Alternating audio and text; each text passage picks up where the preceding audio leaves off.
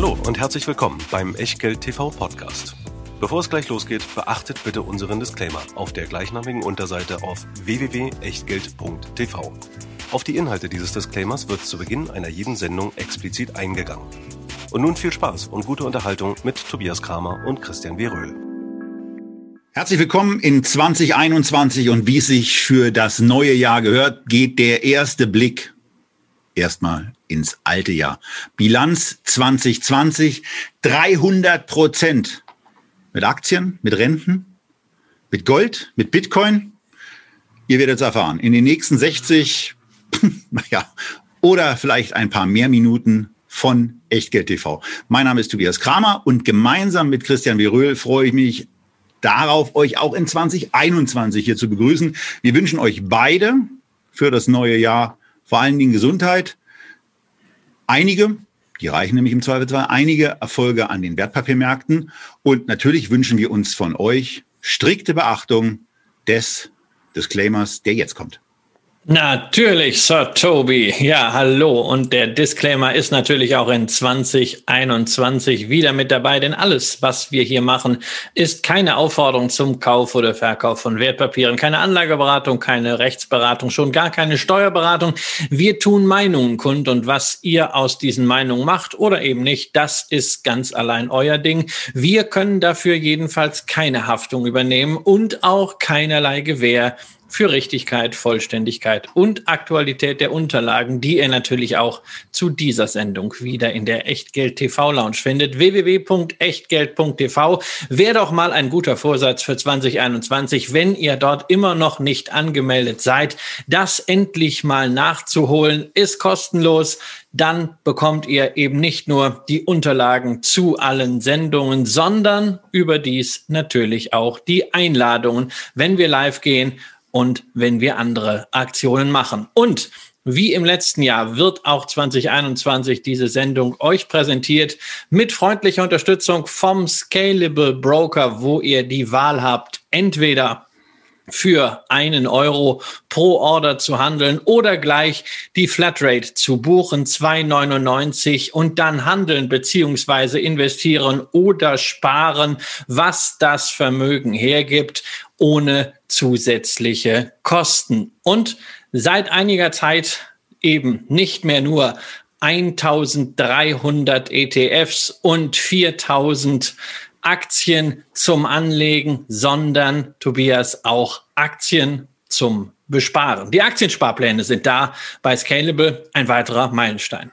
Und damit alles, was es ab 25 Euro zu kaufen gibt, darf eine Aktie sein, darf ein ETF sein. 600 davon sind im Rahmen der Prime Partner ETF-Sparpläne kostenfrei mit dabei. Und darüber hinaus habt ihr noch einen Sparplan einfach so gut. Also entscheidet euch einfach selber. Wenn ihr das Free Broker Modell wählt, alternativ zum Prime Broker, der aber dann einfach den Vorteil hat, ich weiß nicht, wie es euch beim Urlaub geht. Äh, ich finde ja All-Inclusive ganz gut.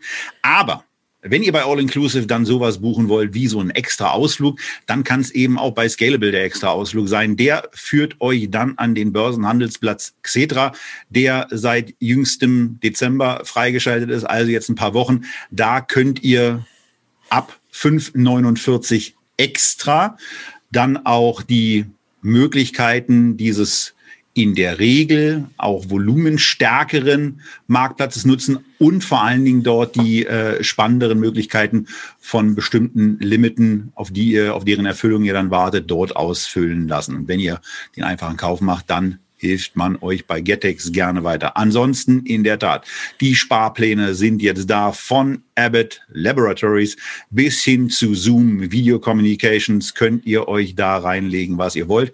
Und das ist eben das Schöne. Und wir hatten genau auch so eine Nachfrage letztes Mal, wo der äh, wo, wo Nutzer nachgefragt haben, ob sie jetzt auch 50 verschiedene Aktien, ob sie auch 100 verschiedene Aktien besparen können. Ja, und äh, das ist alles bei den 2,99 dann mit dabei. Alles weitere erfahrt ihr auf der Website. Oder wenn ihr das Konto öffnet, dann tut's über den Link hier unterhalb des Videos. Und wir schauen jetzt in etwas rein, was der Christian so zum Jahresanfang eigentlich immer vorbereitet, immer aufbereitet, immer bereithält, sowohl in monatlichen Statistiken, aber so richtig schön und äh, die schönsten Statistiken überhaupt sind eigentlich dann diese Jahresstatistiken, Christian, die du, die du jedes Jahr machst. Und da wollen wir ein bisschen durchgehen, wollen aber vor allen Dingen auf Auffälligkeiten eingehen, die uns da über den Weg gelaufen sind. Und wir schreiben ja hier über Deutschland, USA, über Gold und Bitcoin. Aber wenn wir uns mit dem Kapitalmarkt beschäftigen, dann fängt ja ganz vieles eigentlich bei einem Thema an, was in deinem Buch auch äh, quasi der Einstieg in dein Invest Investorenleben war und was hier auch der Einstieg sein soll in das, was wir in den nächsten ja, 55, 60, 70 Minuten noch erzählen werden, nämlich der Zinsmarkt und was sich da in den letzten 30, aber vor allen Dingen auch in den letzten Monaten so alles ereignet hat. Ja, also das war ja mein Anfang sozusagen, dass ich irgendwann äh, 1990, 91 um den Jahreswechsel mal bei meinem Opa nachgefragt hat, was er denn da eigentlich meint, wenn er sagt, er muss noch die Silvesteranleihe des Bundes zeichnen. Äh, damals hat er eine Anleihe erworben mit zehnjähriger Laufzeit, Schuldner Bundesrepublik Deutschland und es gab tatsächlich neun Prozent Zinsen aus heutiger Sicht gar nicht mehr vorstellbar. Viele der Jüngeren wissen gar nicht mehr, was das überhaupt eigentlich ist, Zins. Denn der Zins ist verschwunden in den letzten 30 Jahren.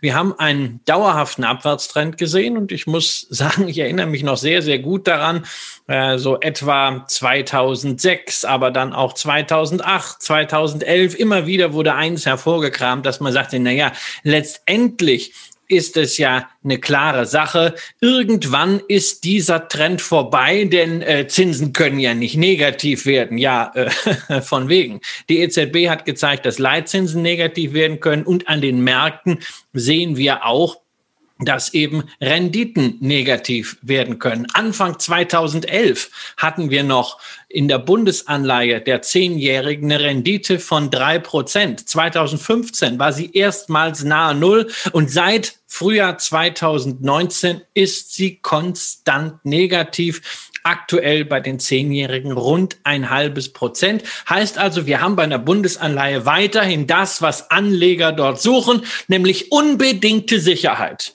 die unbedingte Sicherheit, dass das Geld auf jeden Fall garantiert in zehn Jahren auch nominal weniger wird, jedes Jahr 0,5 Prozent. Und da ist die Inflation noch gar nicht berücksichtigt. Ja, und das ist doch eine feine Sache, dass der Finanzminister jetzt mittlerweile Geld dafür bekommt, dass er auf unser Geld aufpasst, wenn ihr es ihm denn gebt. Und äh, wir sind uns ziemlich sicher, dass die wenigsten von euch Herrn Scholz oder Herrn Schäuble ihr Geld gegeben haben oder jetzt eben geben. Und, ähm Zumindest nicht direkt. Indirekt vielleicht schon. Jeder, der irgendwo eine Versicherung hat, der ist natürlich schon daran beteiligt, denn die Versicherer werden ja qua Gesetz gezwungen, diese Anleihen zu kaufen, weil sie ja ach so sicher sind. Und das ist ja auch bei vielen Lebensversicherern das Problem.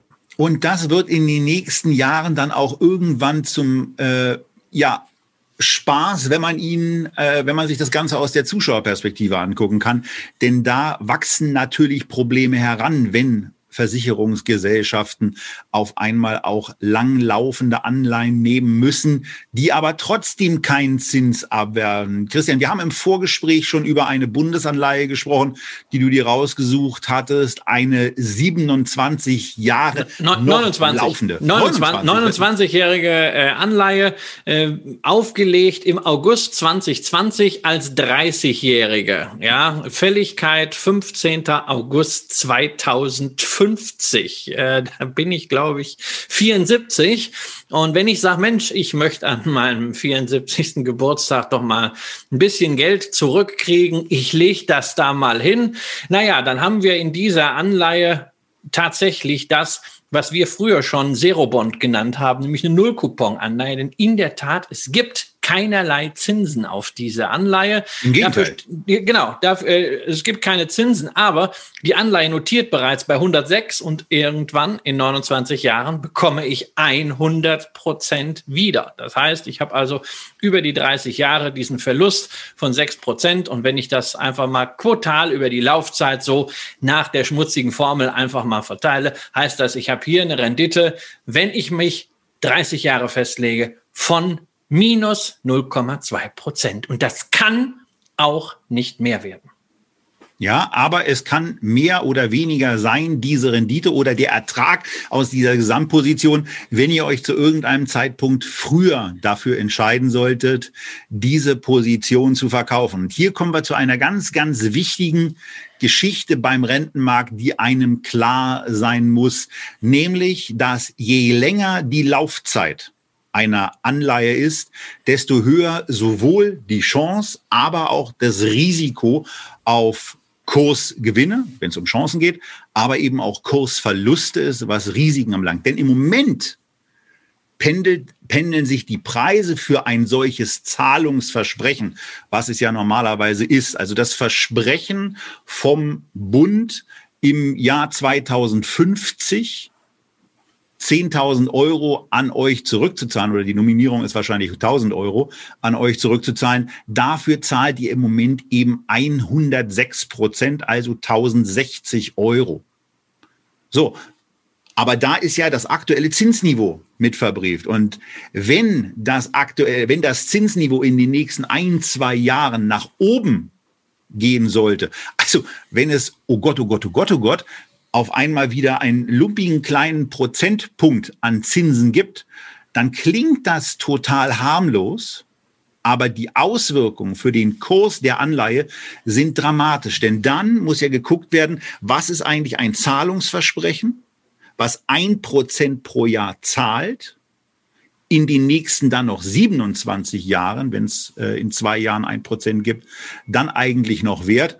Und das, Christian, knallt dann ganz schön in den Kurs dieser Anleihe rein, ja. der sich ist ein Drittel nicht nur leicht vermindern wird. Nein, das ist dann nur noch ein Drittel. Ja, das heißt also, wenn die Zinsen auf die 10, äh, 20-jährige Laufzeit, also diese ganz extrem langen Laufzeiten, innerhalb der nächsten zwei Jahre wieder mal Richtung ein Prozent steigen, ist die Anleihe nur noch ein Drittel wert. Hat nichts zu tun mit der Endfälligkeit. Endfälligkeit gibt's 100, aber bis dahin schwankt der Kurs natürlich. Und das heißt, steigende Zinsen sind schlecht für den Kurs von Anleihen, den man bereits hat. Umgekehrt. Entschuldige, Entschuldige, dass ich hier unterbreche, weil ich glaube, jetzt haben wir, also entweder, entweder denke ich gerade falsch oder ähm, wir hatten ein Formulierungsthema drin.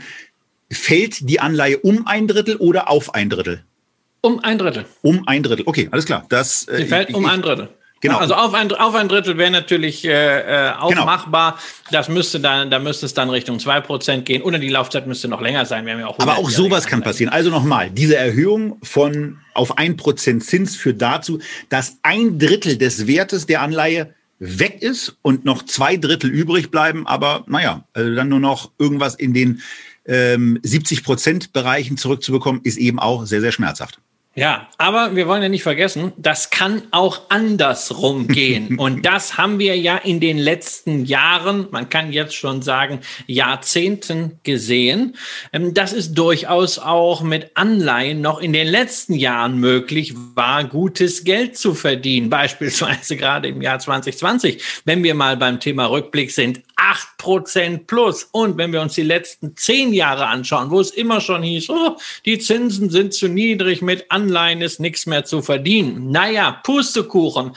Die langlaufenden Bundesanleihen gemessen am AppRex 10,5 Plus Index, auf den gibt's auch einen iShares ETF, haben über 100 Prozent Performance aufs Parkett gelegt. 108 Prozent, um genau zu sein. Der DAX hingegen, inklusive aller Dividenden, hat gerade mal 98 Prozent geschafft. Also eine Zeit, die allgemein als die große Hossezeit an den Aktienmärkten gesehen wurde, war in Deutschland dadurch gekennzeichnet, dass wir einen Aktienindex DAX hatten, der schlechter gelaufen ist als langlaufende Bundesanleihen. Da könnte man jetzt also so eine knappe Formel draus machen. Äh, schlappe Konzerne versus starker, solider Staat.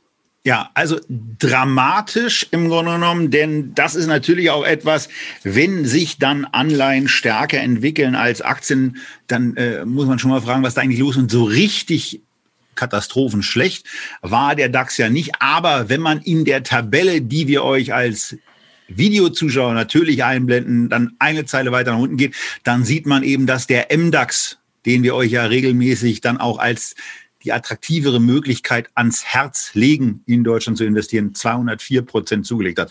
Und natürlich muss ich an dieser Stelle wieder unsere Podcast-Zuhörer auffordern, sich nur aber wirklich in der Lounge anzumelden, denn die Tabellen, die wir hier mit drin haben, die verdienen zusätzliche Zeit. Denn wir reden jetzt ja in diesem Teil der Sendung nur in Anführungsstrichen über Renten aus Deutschland und den USA gegenüber den entsprechenden Aktienmärkten. Aber ihr findet noch einen, einen Wust an weiteren Performance-Daten für den Zehnjahresbereich zurückgerechnet ab 2009 die Jahresperformances wenn man auf Listen ähm, einigermaßen steht, äh, dann hat man damit seinen wirklichen Spaß und von daher an die Podcast-Zuhörer dann eben wie immer rechts ranfahren, einloggen, runterladen und fertig machen. Und wo ihr gerade steht, denn das hat ein bisschen stagniert, in meiner Wahrnehmung zumindest, dann lasst doch bitte auch gleich für den Podcast fünf Sterne da. Die Unterbrechung musste jetzt auch sein. Und jetzt, Christian, steigen wir aber auch da ein, was wir an Detailblick in diesem ja, in diesem Jahr, der doch irgendwie Extreme vorbereitet haben, nämlich diesen Chart-Vergleich zwischen dem deutschen Aktienindex als das Barometer für die deutschen Blue Chips und äh, auf der anderen Seite dieser etwas kryptisch klingende App Rex Germany 10.5, der aber eigentlich heißt mindestens 10,5 Jahre Restlaufzeit, denn die Restlaufzeit in diesem äh, in diesem Index, die ist noch ein Stück höher. Ja, die Restlaufzeit, die durchschnittliche ist aktuell 21 Jahre. ähm, ja, kann man sich daraus auch erklären, dass, wie die Emissionsaktivitäten des Bundes halt sind. Es werden halt entweder 10-Jährige oder 30-Jährige emittiert. Äh, die 10-Jährigen fallen halt dann irgendwann raus, wenn sie an der, an der Grenze sind. Ja, und dann ist man halt dort. Ne? Ähm, 21. Äh, das, das ist schon heftig. Also auch vom, das vom ist, das ist, die, das, ist die Rest, das ist die Restlaufzeit und es ist ganz klar, je höher die Laufzeit ist, umso höher ist auch der Hebel auf die Zinsentwicklung, wobei das ein umgekehrter Hebel ist. Wenn die Zinsen fallen, dann macht man mit Anleihen zusätzliche Kursgewinne. Das ist die Bewegung, die wir in den letzten 10, in den letzten 15, in den letzten 30 Jahren gesehen haben. Zinsen immer weiter runter, Anleihekurse demzufolge immer weiter nach oben. Und wer davon ausgeht, dass die Zinsen weiter sinken, der kann natürlich auch weiterhin solche Anleihen kaufen. Wenn wir nochmal zurückgehen zu dem Beispiel, was ich eben gesagt habe, von dieser Anleihe, die bis 2050 läuft, wenn innerhalb der nächsten zwei Jahre die Zinsen in diesem Laufzeitbereich von minus 0,2 auf minus 2,2 fallen, also zwei Prozentpunkte nochmal ins Negative gehen, dann würde diese Anleihe 52 Prozent zulegen. Also da sage noch einer, mit Anleihen könne man nichts verdienen. Jawohl, man kann sehr viel damit verdienen, aber man sollte sich darüber im Klaren sein, das ist nicht risikofrei irgendwie geparkt. Das ist nichts, für den entspannten Teil, da wo man im Portfolio jederzeit Zugriff drauf haben kann, als Alternative zu Aktien, sondern das ist einfach eine andere Form des Investierens und solche Anleihen sind prädestiniert für ein deflationäres Szenario, wo also Zinsen immer noch weiter, noch weiter, noch weiter gesenkt werden, um irgendwie mal die Inflation anzustacheln. Das ist ein Szenario, was durchaus vorstellbar ist. Wir dürfen nichts mehr ausschließen und jeder für sich muss die Frage beantworten, ist es ein Szenario, was man im Depot abbilden möchte? Dann langfristige Anleihen in Euro durchaus eine Überlegung wert. Wenn man sagt, ach nee, also das ist mal egal, dann lässt man es halt. Ja, äh, das ist auch die Taktik, die ich da bevorzugen werde, äh, es nämlich bei diesen Anleihen definitiv bleiben zu lassen.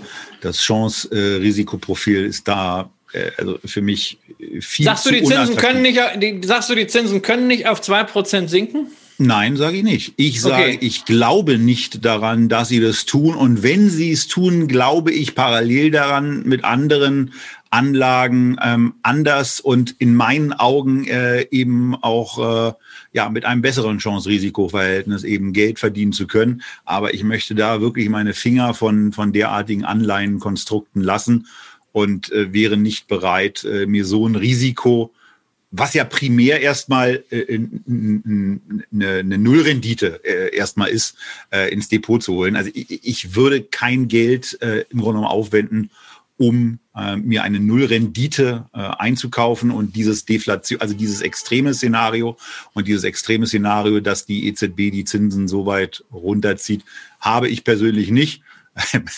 ich muss auch dazu sagen, nach den letzten 10, 15 Jahren würde ich mich da nicht unbedingt ja. als äh, das Zinsorakel heranziehen. Denn all das, was jetzt äh, passiert ist, habe ich natürlich auch äh, wie so viele andere nicht kommen sehen. Aber ich will euch zumindest noch mit auf den Weg geben, dass es auch Zeiten gab und die sind auch noch gar nicht so lange her.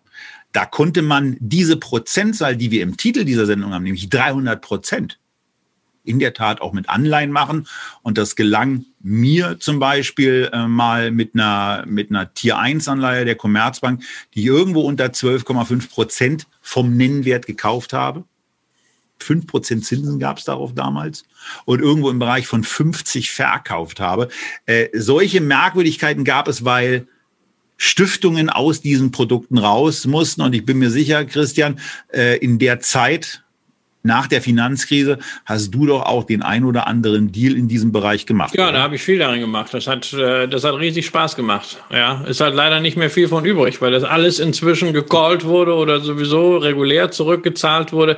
Ich hatte 2010 eine wundervolle Anleihe der Münchner Hypothekenbank, Nachranganleihe, mit 10 Prozent finanziert, was deswegen lustig war, weil ich mir parallel eine Immobilie von der Münchner Hypo habe finanzieren lassen äh, mit 3,6 Prozent. Ne? Also das heißt, ich habe 3,6 Prozent gezahlt äh, habe aber selber 10% bekommen. Genialer Deal war das, ja. Ich habe es natürlich nicht ausgereizt bis zum letzten, aber es war schön, aber irgendwann, äh, fünf Jahre später, war die Anleihe leider zurückgezahlt. So ist es. Ähm, wichtig nur, Anleihenmarkt ist ein Riesenmarkt und wir wollten euch einfach mal zum Anfang dieses Jahres ein bisschen das Verständnis für die Funktionsweise und für den Anlagehintergrund, das Chance-Risikoprofil dieses Marktes geben, denn auch die Aktienmärkte hängen natürlich an den Bewegungen, die wir auf der Zinsseite sehen. Sinkende Zinsen sind ein wesentliches Argument für steigende Aktienkurse. There is no alternative. Auf der Jagd nach Rendite ist immer wieder ein Motiv und insofern sollte auch klar sein, wenn Zinsen mal signifikant steigen sollten, wäre das für Aktienmärkte gar nicht gut. So. Aber was anderes ist für Aktienmärkte natürlich eine tolle Sache und das sind steigende Gewinne ja, und die gab es in Deutschland dummerweise nicht so richtig doll. Ähm, wir wollen aber in dem, in dem Spiel im Grunde bleiben. Es war aber die Anmoderation zum, zum nächsten Chart und vor allen Dingen zum nächsten Markt. Denn jetzt blicken wir in die USA und zwar ganz wichtig, im Hinblick auf den folgenden Chart, äh, in der US-Dollar-Betrachtung, wo ihr eine ähnliche Aufbereitung seht, nämlich einmal für den S&P 500, der von Januar 2011 indiziert bei 100 äh, bis zum Januar 2021 eben auf knapp 375 Indexpunkte zugelegt hat, während, die, während der Bloomberg US Treasury Index, der langlaufende, aber eben nicht ganz so langlaufende Staatsanleihen, wie wir sie in Deutschland euch eben vorgestellt haben, abbildet. Hier geht es um achtjährige Restlaufzeiten und die Zinslage in den USA ist ja auch noch nicht von dieser Dramatik geprägt, wie wir sie in der Eurozone vorfinden. Aber das kann zum einen noch kommen und dann kann vielleicht in die US Treasuries auch noch ein bisschen Performance reinkommen. Aber Christian, auf keinen Fall so stark, wie wir sie in Europa gesehen haben, denn es sind eben nur acht Jahre Restlaufzeit.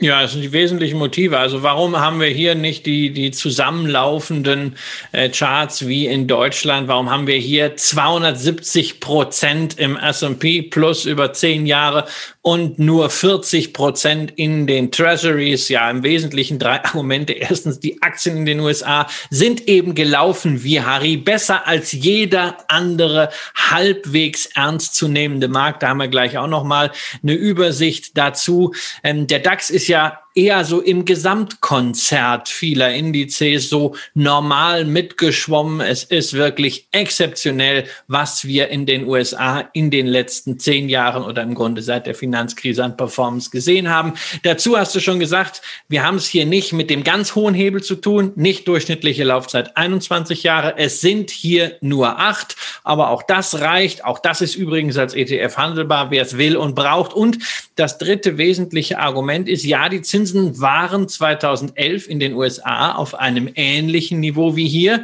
nämlich ungefähr bei dreieinhalb Prozent. Aber sie sind eben dann nicht so stark gefallen. Die Fed hatte immer noch ein bisschen Pulver trocken.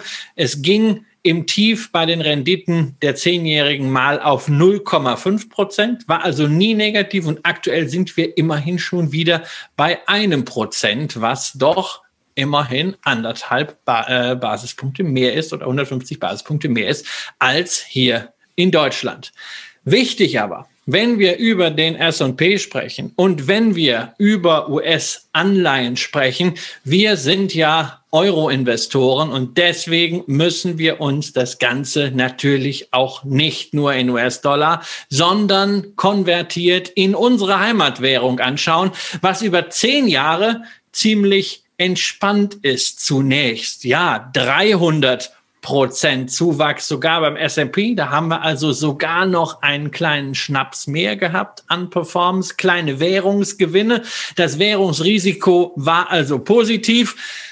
Bei den US Treasuries wurden aus 40 Prozent im Originalmarkt 50 Prozent Zuwachs. Ja, aber was für diejenigen bereits visibel ist, die die Charts vor sich sehen, ist in Euro ist die Schwankung der Anleihen natürlich wesentlich höher. Denn jetzt ist eben nicht mehr nur der Zins und das, was bei der Renditeerwartung passiert, relevant für die Kursbildung, sondern eben auch die Euro-US-Dollar-Relation. Und das erhöht natürlich das Risiko.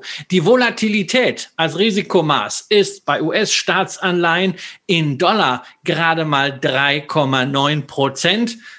Wenn wir es in Euro umrechnen, aus unserer Sicht bei einem ETF sind es 9,2 Prozent. Das heißt, wir als Euro-Anleger haben das doppelte Schwankungsrisiko wie ein US-Anleger, der diese Produkte kauft. Und wenn wir als Risikomaß mal nicht diese ominöse Volatilität nehmen, sondern mal auf den größten Rückgang, den sogenannten Maximum Drawdown schauen, dann sind das für den Dollaranleger ganz entspannte sechs Prozent. Aber in Euro werden daraus für die letzten zehn Jahre 17 Prozent. Und das zeigt schon, dass hier die Währungsseite eine ganz, ganz, ganz entscheidende Determinante dessen ist, was am Ende rauskommt, wenn wir als Euro-Investoren in Dollar in Anleihen investieren.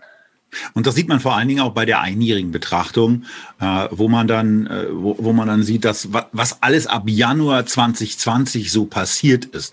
Nämlich zunächst mal, dass sich die Anleihen natürlich ganz gut entwickelt haben und auch aufwärts gerichtet noch gegangen sind. Aber dann auf einmal kam dieser Moment, wo der Dollar zur Schwäche neigte und eben im Bereich von zehn Prozent abgegeben hat. Da merkt man dann eben, dass das entsprechend auf die Entwicklung durchschlägt. Und ähm, hier ist es äh, eben so, dass ihr die beiden Produkte in oder die, die beiden Indizes einmal in US-Dollar dargestellt bekommt, wo dann, äh, naja, ab März eigentlich gar nicht mehr so richtig viel passiert war, als diese großen Ausschläge der Krise vorbei waren. Aber dann eben der Währung, die Währung dem Euro-Investor quasi die Performance komplett versalzen hat und aus 14 Prozent knapp plus, die im März, April in der Zwischenbilanz standen, dann eben ein Minus geworden ist im Bereich von einem Prozent. Und da sieht man dann eben auch, wie schnell es gehen kann, weil eben zwei Entwicklungen zusammenkommen. Einmal die Wirkung von Zinsveränderungen, aber dann zusätzlich eben noch die Geschichte, was mit den Währungskursen passiert. Und das ist dann eben die dramatische Auswirkung. Ansonsten, das ist ein fund fundamentaler ja. Unterschied zum Aktienmarkt. Das darf man ja nicht vergessen. Ja. Am Aktienmarkt habe ich ja ganz andere Möglichkeiten, das zu kompensieren. Merkt man ja auch jetzt beim S&P, so wie der in den letzten zwölf Monaten gerannt ist. Naja gut, der eine oder andere merkt es dann an der Dividende. Es ist halt ein bisschen weniger als das Mal davor geworden. Aber wenn die Kurse natürlich so rennen, naja, da kann man sagen, okay, dann nimmt man dieses Währungsrisiko halt in Kauf. Nur, es gibt ja eben eben bei den Anleihen keine andere Renditequelle. Es gibt ja eben kaum Zinsen, die das kompensieren können, dieses Währungsrisiko. Und natürlich gibt es immer noch das Zinsrisiko obendrein. Deswegen, wer US Treasuries kauft, egal ob direkt oder verbrieft als ETF oder die irgendwie in einem Mischfonds, den ihr vielleicht habt, drinstecken, der sollte sich nichts vormachen. Das ist ein sehr bonitätsstarkes Investment in den Dollar. Und wohl und wehe, der Eurobilanz hängt am Wechselkurs in allererster Linie. Das heißt, wenn man nicht unbedingt bullish ist auf den Dollar, von steigenden Dollarnotierungen ausgeht gegenüber dem Euro, dann braucht man diese Anleihen nicht im Portfolio und schon gar nicht in einem diversifizierten Portfolio, in dem zum Beispiel internationale Aktien oder ein MSCI World oder ein MSCI Acqui drin stecken. Denn da habt ihr ja bereits einen ausreichend großen Klumpen an US-Aktien, damit auch an Dollar-Exposure. Folglich müsst ihr nicht im vermeintlich sicheren Teil des Portfolios euch auch nochmal dieses Währungsrisiko strategisch dazu packen. Da macht es auf jeden Fall mehr Sinn, entweder so Sekundärwährungen vielleicht mal zu allokieren wie in Schweizer Franken oder was wirklich dann sicher sein soll. Klar, da bleibt nur die eine Währung, die eben für uns keine Kursrisiken hat und das ist der Euro. Ja. Und ansonsten ist abschließend bei, den, bei dem Anleihenvergleich eben nochmal hervorzuheben, es kommt bei den Indexstellen ja nicht so deutlich raus. Wir reden hier einmal über 300 Prozent, das andere Mal reden wir über 50 Prozent. Also US-Aktien haben sich ohne die Dividenden beziehungsweise, nee, hier ist es mit Dividenden, richtig, Christian? Es ist alles. Alle meine äh, äh, solchen Grafiken sind immer äh, äh, Total Return. Äh, in dem Fall ist es sogar Gross, Gross, Total Return, also derselbe Mechanismus wie beim DAX, wo die Bruttodividenden zur Gänze reinvestiert werden. So, hier also 300% Performance zu 50% Performance. Das ist auch eine 10 Jahre Sicht natürlich eine tolle Out-Performance. Es ist auch in den 10 einzelnen Spielen, also ihr könnt euch ja die einzelnen Jahre, die letzten 10 Jahre mal so vorspielen wie beim Tischfußballspiel. Ihr kriegt 10 Bälle und da hätte der Aktienmarkt eben achtmal gewonnen, während der Zinsmarkt zweimal gewonnen hätte. Bei den deutschen Papieren ist es 5-5 ausgegangen, dieses Spiel, aber die Anleihen waren, wie gesehen, zum Schluss eben vorne. Das waren also die Aktienmärkte, wo wir euch zum ersten Mal auch die 300 Prozent gezeigt haben, mit denen wir euch diesmal, ja, ein bisschen reißerisch eingeladen haben. Aber 300 Prozent in zehn Jahren, da gibt's ja ein, in eine Investmentmöglichkeit, die macht sowas ja nicht in zehn Jahren, sondern die macht sowas, Christian, in einem Jahr. Ja, in etwas mehr als einem Jahr. Bitcoin letztes Jahr 2020 ein Plus von 270 Prozent. Und wenn wir das, was wir in den letzten drei, vier Tagen seit dem Jahreswechsel noch als Gewinne gesehen haben, dazu addieren, dann sind wir locker über den 300 Prozent für diejenigen, die schon zum Jahresanfang 2020 in Bitcoin investiert waren. Ja, Bitcoin gerade zwölf geworden. Ne? Am 3. Januar 2009 wurden die ersten 50 Bitcoin geschöpft und die ersten Jahre war das etwas für Nerds, für Freaks aber irgendwann kam dann Momentum rein. Die erste, ja, man muss es heute so sagen, Bitcoin-Bubble, als jeder irgendwie über Bitcoin gesprochen hat, 2017. Danach der Preis von irgendwie um die 20.000, zeitweise 90 Prozent abgestürzt Richtung 2000 Dollar. Aber nach einer längeren Seitwärtsbewegung wurde dieser ganze Weg zurück quasi wie bei so einer Untertasse im Chart dann doch wieder absolviert und inzwischen sind wir deutlich über 30.000. Bitcoin sozusagen das Asset der Stunde, wenn man es denn als Asset bezeichnen will. Und ich glaube, Du hast das ja immer wieder auch in den letzten Sendungen, wenn wir darauf zu sprechen gekommen sind. Wir haben ja über die Bitcoin Group gesprochen, in unserer Tenberger Sendung übrigens sehr, sehr positiv natürlich auch davon profitiert. Du hast das immer so zu erkennen gegeben. Das ist nicht dein Ding. Das ist richtig, das ist richtig. Ähm, nein, also Bitcoin ist äh, überhaupt nicht mein Ding. Bevor hier Nachfragen zu diesen Charts kommen, auch da wieder der Hinweis, es ist ein indexierter Chart. Ja, also äh, bitte, bitte da, da auch daran denken, ähm, dass es nicht die Euro-Notiz ist, sondern der Indexstand, äh, der eben in Euro quasi wiedergegeben wird, bei einem sehr, sehr langlaufenden Vergleich von Bitcoin in Euro und Gold in Euro.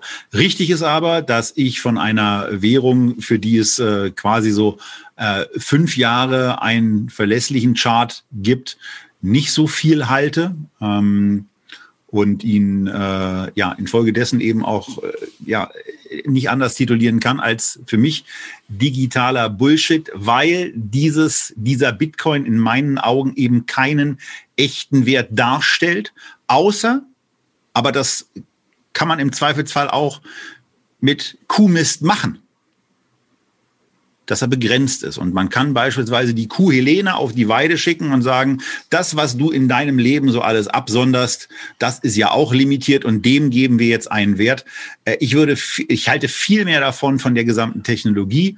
Deswegen ist mir Ethereum auch ähm, als, als Kryptowährung, wenn es denn da sein müsste, viel sympathischer weil darüber auch viel mehr Dinge gemacht werden können. Vom Bitcoin selber ähm, halte ich in der Tat sehr wenig, weil mir dieses, dieses Nerdige und dieses auf ein limitiertes Versprechen, aber eigentlich nichts Seiendes, äh, einfach nicht verständlich genug ist. Und ich freue mich auf jeden konstruktiven Kommentar und auch auf das eine oder auf den ein oder anderen Videohinweis unter diesem Video, der mir hilft, das Ganze besser zu verstehen. Ich habe das bei der letzten Sendung schon gesagt, habe da aber auch wieder nur Videos gesehen, die mir erklärt haben, das, was wir hier auch gerade gezeigt haben, dass Bitcoin nämlich steigt. Ja, aber ein Preischart, Kinders, kann ich selber ablesen. Wenn ich da investiert wäre, dann würde ich das auch toll finden. Verstehe ich auch.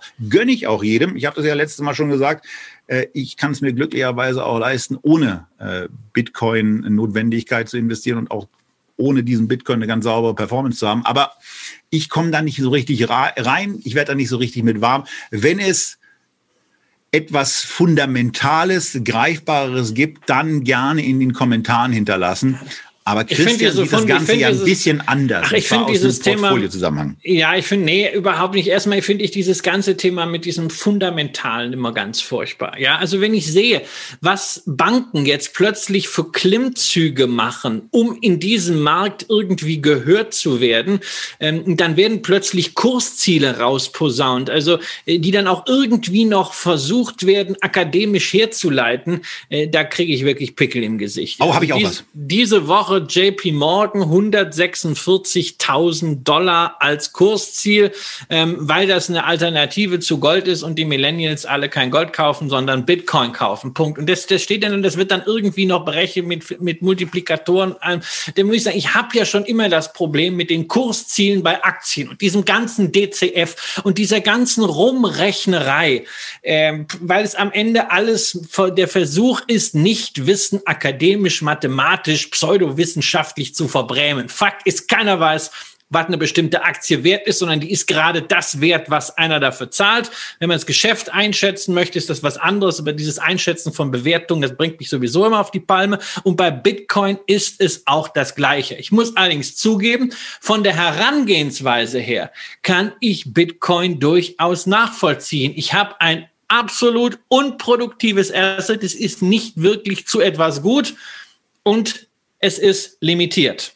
Das haben wir ja auch sonst. Ja, also wenn ich Gold nehme, wo du ja nun auch ein großer Freund bist, na ja, also die industriellen Anwendungen, insbesondere diejenigen, bei denen Gold nicht substituierbar ist durch andere Metalle, äh, das sind schon relativ wenige. Es ist eigentlich zu nichts gut, aber es ist limitiert und deswegen kauft man es. Ich sehe es genauso im Bereich der Kunst. Also wenn ich den Materialwert anschaue von so einem Kunstwerk, selbst wenn es nur eine Edition ist, naja, dann sind es vielleicht 1000, 2000 Dollar mit Rahmen und allem, wenn es hochkommt. Aber trotzdem wird sowas gehandelt für 20.000, für 100.000, für eine Million. Warum? Weil es limitiert ist und weil Menschen in einer Zeit, in der Geld scheinbar beliebig vervielfacht werden kann, vervielfältigt, nachgedruckt werden kann, etwas haben möchten, was limitiert limitiert ist und gleichzeitig, und das ist sicherlich auch ein Thema für diese Generation, dass man nicht die Mühen des physischen Besitzes haben will. Der physische Besitz hat ja auch viele Vorteile. Bei der Kunst, dass man sich dann erfreuen kann, auch beim Gold, sieht ja ganz nett aus und man kann es vielleicht auch irgendwo mit hinnehmen. Das ist ein mobiler Sachwert. Aber die Mobilität bei Bitcoin ist nun mal größer und es passt mehr in den Zeitgeist. Ich will jetzt nicht den Bitcoin-Advokaten spielen. Ich will auch nicht dieses ganze Thema mit Fiat-Geld und Bitcoin-Geld aufmachen. Aber es ist momentan dabei, sich als eine Asset-Klasse vielleicht ganz in den Anfängen zu etablieren und ich finde es spannend zu sehen, was dabei passiert. Und naja, also einfach nur zu gucken ist ja auch blöd, weshalb ich halt auch Bitcoins habe. Ja, und ja, das macht momentan Spaß, wobei ich frage mich auch, ne, also wenn man immer anfängt mit dem Thema Wertsicherung, ja, Bitcoin als Wertspeicher, also so ein Wertspeicher, äh, der erst äh, am vergangenen Freitag irgendwie bei äh, 28.000 Dollar steht, dann kurzfristig bei 33.000 und dann wieder zwei Tage später bei 27 und dann wieder bei 35. Naja, also mit der Wertspeicherung, äh, die Volatilität ist noch sehr, sehr hoch und das zeigt, das Asset hat noch einen ganz, ganz langen Weg zu gehen, wenn es sich denn etablieren will. Ende offen. Genau. Und wenn es sich etablieren will, dann kann man natürlich auch mal ein bisschen positiv Gequatsche machen. Und da kann man auch mal ein bisschen Parik Patel imitieren, ein sensationelles Twitter-Account und kann mal ein bisschen in die, in die Kurszielkiste greifen. Und womit kann man denn besser in die Kurszielkiste greifen, als wenn man sich an 1637 erinnert und einfach mal sagt, was war damals eigentlich los und wo steht der Bitcoin eigentlich heute im Vergleich dazu? Eine Tulpenzwiebel wurde in der Tulpenhosse und in dieser Spekulationsblase Tulpen für 10.000 Gulden verkauft. 10.000 Gulden sagen einem natürlich nicht so richtig viel. Aber wenn ich euch sage, dass man dafür ein Haus in Amsterdam an den Grachten bekommen hat, dann ist das schon mal so ein, so ein Fingerzeig. Und wenn ich dazu sage, dass es 70 Jahresgehälter waren, diese 10.000 Gulden, dann merkt man schon, das ist eine ganze Menge an Kohle.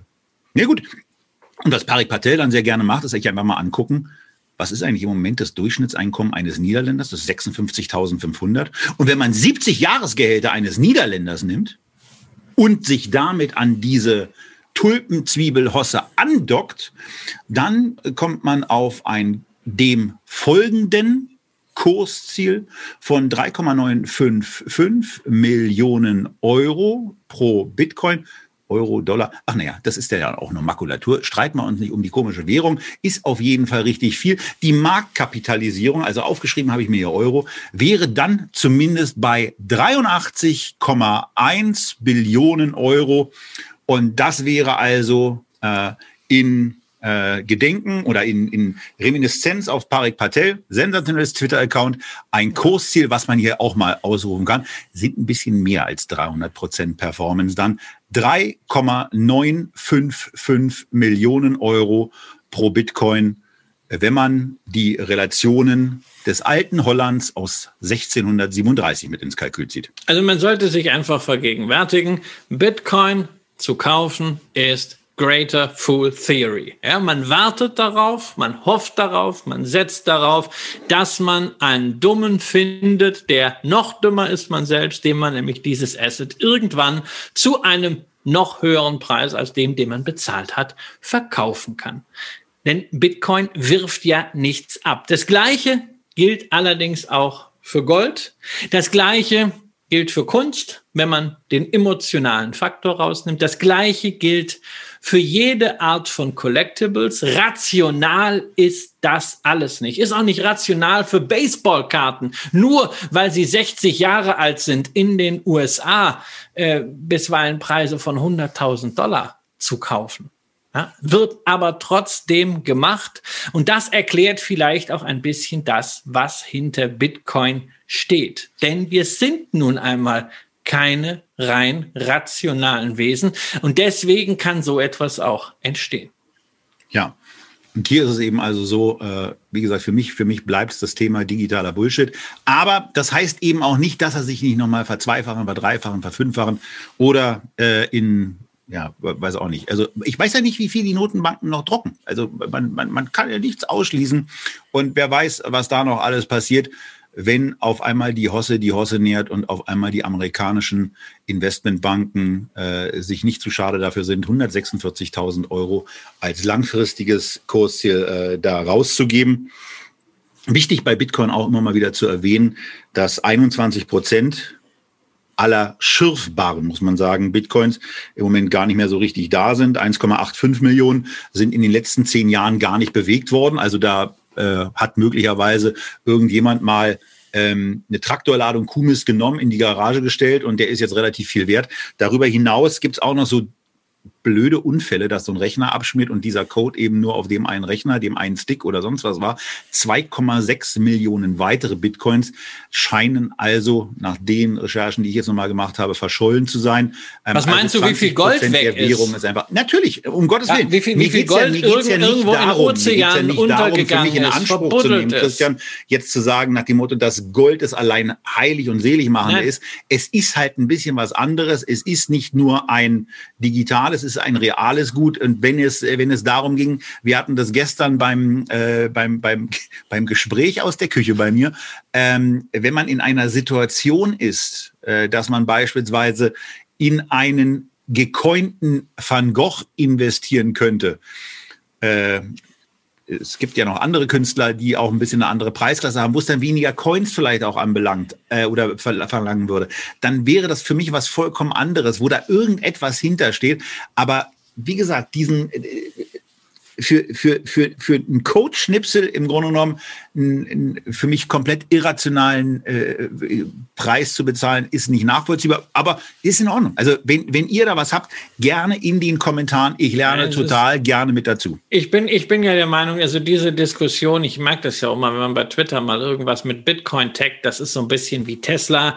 Ähm, das ist einfach eine religiöse Diskussion. Das ist einfach nicht diese Diskussion, die ich nicht führe. Deswegen bin ich in Kommentaren oder solchen Facebook und so überhaupt nicht aktiv. Ja, weil ich will ja niemanden davon überzeugen. Ich kann nur sagen, okay, ich finde es unter Portfolio-Aspekten äh, finde ich es durchaus spannend. Es ist nicht korreliert mit anderen Assetklassen. Es trotz der hohen Volatilität also. in einer kleinen Beimischung senkt es damit den, äh, das gesamte Portfoliorisiko. Aber das sollte man eben dann auch nur machen in einer Relation von zwei drei Prozent. Ich habe da letztes Jahr langen Artikel drüber geschrieben, über diesen Markowitz-Effekt. Wer das damals gemacht hat, hat natürlich jetzt auch nicht mehr zwei drei Prozent Bitcoin, sondern hat jetzt entsprechend sechs Prozent, sieben Prozent Bitcoin in der Allokation seit Sommer. Und dann ist natürlich jetzt auch, damit da nicht am Ende der Schwanz mit dem Hund wedelt, ist Zeit, das wieder auf den Ursprungsbetrag zurückzusetzen, also Rebalancing zu machen. Genau, aber nochmal, also ich, ich, ich finde ja immer diese, diese, diese Allokationsgeschichte, ähm, äh, sorry, das klingt jetzt ein bisschen härter, als es eigentlich gemeint ist, aber das ist so ein bisschen das Bullshitting für Intellektuelle, ähm, weil da geht es ja auch nur darum, nach dem Motto, ich habe ein, ich hab ein extrem steigendes Produkt und mit dem gleichen Argument hättest nein. du auf die letzten zehn Jahre irgendwas nein, anderes Nein, stimmt können. eben nicht. Und die Korrelation, hab, entschuldige Christian, die nein, Korrelation, dass die nicht da ist, ey, entschuldige, naja, guck also, dir den sorry, Chart an, guck dir den, nein, guck dir den März da an. Nein, lies einfach, lies einfach meine Artikel. Lies einfach meinen Artikel, es ist ganz einfach. Also über eine Korrelation müssen wir ja nicht diskutieren nach dem Motto, die sieht man im Chart. Also eine Korrelation ist nichts, wo man einfach sagen kann, ja, das sehe ich, das ist über den Daumen. Eine Korrelation ist ein statistisches Maß. Und da lässt du einfach Kurse beziehungsweise Wochen- oder Monatsrenditen gegeneinander laufen. Genau das habe ich, äh, das, äh, genau das habe ich getan. Das kann man dort auch nachvollziehen. Und äh, dann ist es eben eine ganz normale Portfoliosimulation, wie man sie auch bei Aktien macht, wie man sie bei Renten macht. Das ist nichts anderes als der Marco Moskowitz-Effekt. Das kannst du auch mit Gold machen, aber es geht eben auch mit Bitcoin. Und ich habe es bewusst nicht für eine Zeit gemacht, in der äh, äh Bitcoin äh, äh, sich verhundertfacht hat seit 2015, sondern ich habe mir einen sehr kleinen Zeitraum äh, herausgegriffen von, äh, von drei Jahren, in dem dieser große Anfangszuwachs aus der ersten Popularisierungswelle eben nicht drin war. Ja, also wir könnten da noch länger drüber, aber wir haben ja noch andere Themen. Ähm, ich hatte noch eine Sache äh, gefunden, die wir jetzt nicht thematisieren brauchen. Da könnt ihr euch, wenn ihr euch die Unterlagen herunterladet, einfach auch selber nochmal mit beschäftigen. Dieser horrende Stromverbrauch, der ja, irgendwann vielleicht auch mal von ein paar Regierungen dafür äh, genutzt wird, eine, eine, eine ökologische ähm, Entschuldigung dafür heranzuziehen, warum man Bitcoin verbieten könnte. Mittlerweile wird da irgendwie nach einer Studie aus Cambridge mehr Strom benötigt als die Schweiz im Jahr verbraucht. Okay, die Schweiz nicht so besonders groß und äh, man führt dann noch die Niederländer an. Da waren wir ja gerade ähm, zumindest bei der Kurszählherleitung auch schon mal. Also irgendwie so zwischen Schweiz und Niederlande ist der Verbrauch ähm, anzusiedeln, der auch nicht so, so, so richtig exakt festzustellen ist. Da gibt es ein ordentliches Störintervall nach oben und nach unten. Fakt ist auf jeden Fall, dass sehr, sehr viel Strom für das Schürfen, für das Rechnen, für das Kalkulieren benötigt wird. Und ähm, ja gut, da kann man im Übrigen äh, als, als äh, Bitcoin-Anhänger auch sagen, bei Gold äh, muss man ja auch mal sagen, so richtig ökologisch ist das auch nicht. Hat auch volle Gültigkeit. Aber ich glaube, Christian, wir verlassen jetzt mal Bitcoin und richten den Blick in das, was wir eigentlich am liebsten tun, nämlich in andere Länder. Ja, wir, momentan bleibt es ja auch nur beim, äh, beim Blick. Ja? ja, wir können ja nicht selber hin. Äh, aber diesen Blick mache ich ja nun auch immer jeden Monat auf die Aktienmärkte der G20. Irgendwie muss man sich ja ein bisschen limitieren. Man kann ja nicht alle handelbaren Aktienmärkte haben. Dann hast du halt hinterher auch den MSCI Kambodscha und den, den FTSE Vietnam und dann ist es nicht mehr weit bis zum burmesischen Wasserbüffelindex, den der liebe Finanzvisier Albert Warnecke ja gerne zitiert, den es noch nicht gibt. Aber was nicht ist, kann ja auch werden Deswegen gucke ich mir immer nur diese 20 Werte an, die zehn äh, größten ähm, Industrieländer, die zehn größten Emerging Markets eben aus dieser Gruppe der 20. Und auch dort klar über zehn Jahre, ich habe es eben schon mal erwähnt, die USA sind einfach das Maß aller Dinge über diesen gesamten Zeitraum. Der S&P 500 hat im vergangenen Jahr das zwölfte Jahr in Folge mit einem Gewinn abgeschlossen, eine einmalige Erfolgssträhne. Und das waren ja auch nicht nur Gewinne von 0,1 Prozent, das war ein einziges Jahr so, aber ansonsten war das richtig kräftig. Ähm, über zehn Jahre, wie gesagt, das Maß aller Dinge. Über kürzere Zeiträume gibt's natürlich immer mal wieder Indizes, die besser laufen. Und im vergangenen Jahr waren das die beiden asiatischen, ja, man muss sie wohl so nennen, Pandemiegewinner. Auf der einen Seite China mit über 20 Prozent plus, ausgerechnet das Land, in dem die Pandemie ihren Ursprung benommen, äh, äh genommen hat, aber inzwischen auch wohl, wenn man die Bilder sich anschaut, die Zahlen sieht, eingedämmt zu sein scheint und auf Platz eins mit über 30 Prozent Zuwachs in Euro Südkorea. Das Land, was mit Blick auf Digitalisierung und auf eine sehr konsequente Nachverfolgung von Infektionsketten ja auch hierzulande sehr häufig als Musterbeispiel angeführt wird, eben weil es eine Demokratie ist.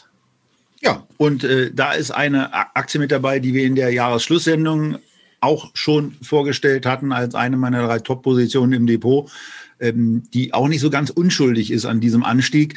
Das, das klingt zunächst ein bisschen merkwürdig, wenn man das sagt, aber die klitzekleine Samsung hat im letzten Jahr so im Bereich 60 Prozent zugelegt. Naja, und die 30 Prozent, die der MSCI Korea zugelegt hat, die seht ihr ja, äh, die, die seht ihr ja selber, wenn ihr denn die Charts vor euch habt.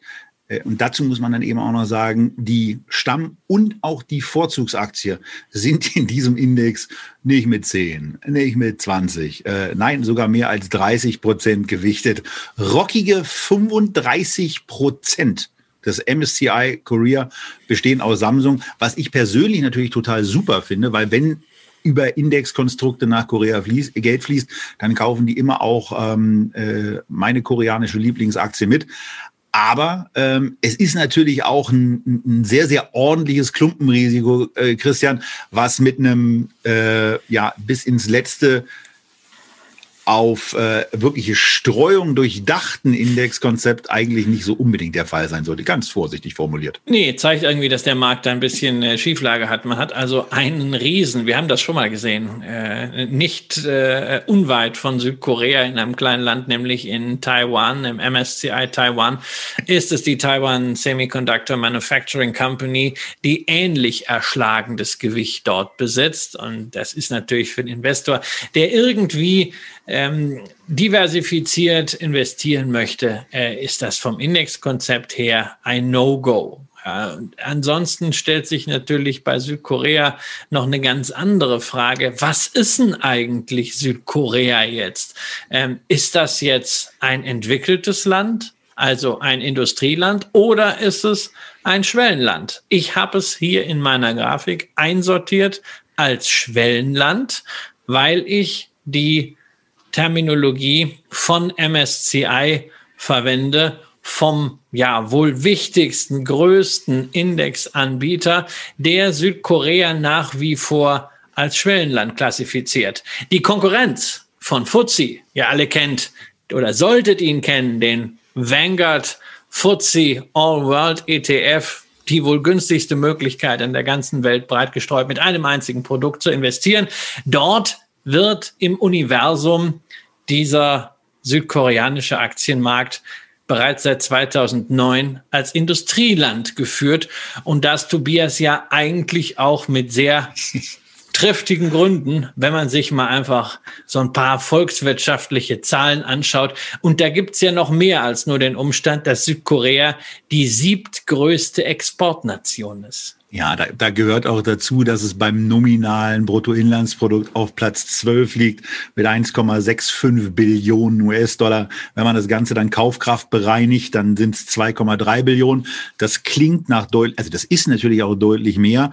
Allerdings ziehen da noch zwei andere vorbei, ähm, zwei, zwei quasi Nachbarn, unter anderem Indonesien äh, und äh, Südkorea fällt quasi auf Platz 14 zurück. Aber wenn man sich dann mal anguckt, was das Durchschnittseinkommen des Südkoreaners A ist und B, wie es sich ähm, auch zu dem gleich zu besprechenden zweiten Land dieses Blocks Großbritannien sich verändert hat, dann fällt eben einem schon auf, dass da offenbar eine ganz gute Bewegung da ist. Äh, das Durchschnittseinkommen hat sich von 2000 10 bis äh, 2019 von 37.000 US-Dollar auf 42.300 Dollar verbessert. In Großbritannien ist es von 45 auf 47 gestiegen, also nur sehr, sehr schwach. In den letzten zehn Jahren in Südkorea die Zunahme 1,95 Prozent pro Jahr. In Groß- oder, wie wir jetzt neu sagen können, auch Kleinbritannien da sind es 0,35 Prozent pro Jahr gewesen. Also da wird dann schon deutlich, dass man dort auch auf einem sehr, sehr guten Weg ist. Und bei mir ist es eben auch noch so, ein Freund von mir lebt da und der, der macht mir in, in keinem seiner Kommentare irgendwie den Eindruck, dass er in einem Entwicklungsland wohnt oder von mir aus auch in einem Schwellenland. Äh, mein Chefredakteur vom Zertifikateberater hat sich das Ganze mal vor ein paar Jahren vor Ort angeguckt. Der kam komplett begeistert, geflasht zurück. Und da geht's nicht nur um das Thema, dass das Internet da ganz schön schnell ist. Ja, das kommt dann auch noch dazu, sondern es geht auch in andere technische Bereiche rein. Und die Gründe, Christian, äh, ich krieg die gar nicht mehr reproduziert, aber du hast sie mir vor der Sendung gesagt, du kannst sie jetzt auch noch mal wiederholen, weswegen eben diese, diese Zuordnung so ist also die sind ja wirklich Hanebüchen. Ja, es, es sind einfach äh, sehr technische Gründe, nämlich äh, MSCI sagt, die Währung ist nicht frei konvertierbar, weil sie eben nicht 24 Stunden äh, an allen Weltmärkten gehandelt wird. Und es gibt, was durchaus ein Thema ist, äh, Probleme bei der Anbindung von Wertpapierabwicklungssystemen, was auch zur Folge hat, äh, dass man natürlich kaum südkoreanische Aktien hierzulande wirklich handeln kann. Wenn, dann läuft das äh, über Zertifikate, also ADRs, GDRs, diese Depository Receipts. Da haben wir ja bei Samsung schon mehrfach drüber gesprochen. Bei Taiwan Semiconductor Manufacturing war es dasselbe Thema. Und äh, viele Werte aus äh, Südkorea sind hierzulande gar nicht zu bekommen. Und äh, auch der Gang an die Börse Seoul ist für deutsche Privatanleger jetzt keine Option, weshalb man also solche Werte äh, wie zum Beispiel eine Never oder eine äh, Kakao, beides große Internetwerte, die speziell in äh, Südkorea aktiv sind, sehr, sehr erfolgreich laufen, eben nur über einen solchen ETF bekommen kann und dann auch nur in homöopathischer Dosis. Dosis. Und MSCI hat mit schöner Regelmäßigkeit diese Begründung auch wiederholt. Ähm, mal schauen, ob das vielleicht beim nächsten Mal dann anders wird. Es gibt aber keine Veränderungen bei der Währung und bei der Wertpapierabwicklung. Also ich sehe jetzt auch nicht, dass MSCI sich unbedingt bewegen müsste. Das kann also auch noch ein bisschen sein. Ich finde es aber auch nicht schlimm, dass äh, Südkorea nach wie vor von MSCI als Schwellenland eingestuft wird. Denn im MSCI Emerging Markets Index hat das Land ein Gewicht von 13,7 Prozent. Und wenn ich jetzt mal so eine übliche Allokation nehme, die ja auch sehr beliebt ist bei vielen von euch, 70, 30, 70 Prozent MSCI World, 30 Prozent MSCI Emerging Market, heißt das durchgerechnet bei 13,7 Prozent Exposure, habt ihr im Portfolio einen Anteil von 4,11 Prozent an diesem wirklich prosperierenden asiatischen Land. Wenn wir uns als Alternative den FTSE Developed Countries anschauen, wo ja dann bei den Industrieländern im FTSE-Universum Südkorea einsortiert ist, dort ist das Gewicht nur 1,8 Prozent. Heißt also, bei einer 70-30-Allokation seid ihr nur mit 1,26 Prozent in Südkorea investiert. Insofern für 70-30 investiert sein in einem solchen Land ist ja gut. Und es ist natürlich auch klar, wenn irgendwann mal die Einstufung geändert wird, kann das Kapitalströme auslösen, die unter Umständen gar nicht so einfach zu beherrschen sind.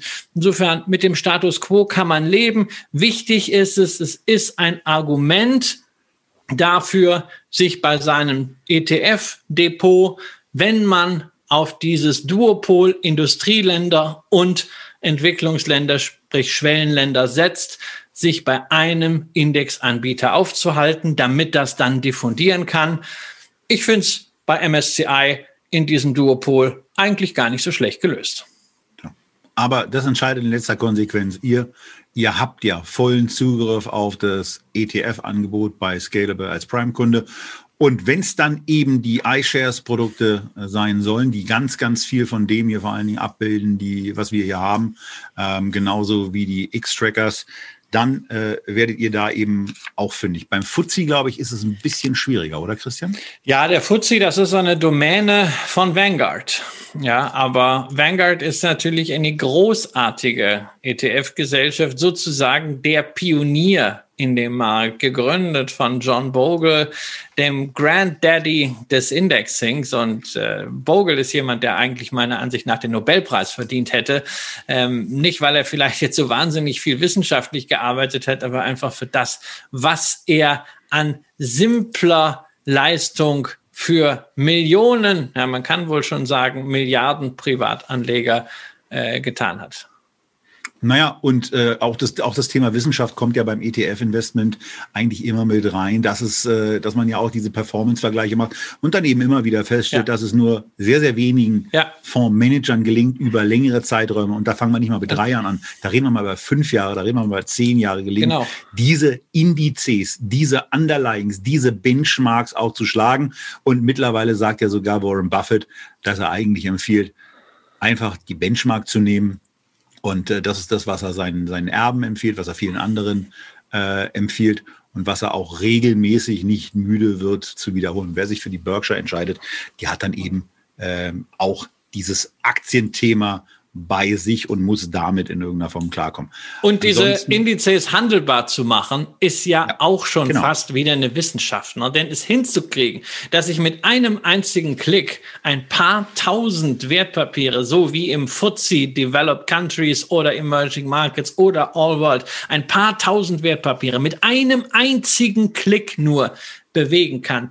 Dieses Portfolio zu günstigsten Kosten von unter 0,2 Prozent pro Jahr in vielen Fällen auch noch administriert bekomme, das ist wirklich großartig. Und da steckt natürlich eine ganze Menge Brain und auch eine ganze Menge Technologie hinter, die das überhaupt möglich macht.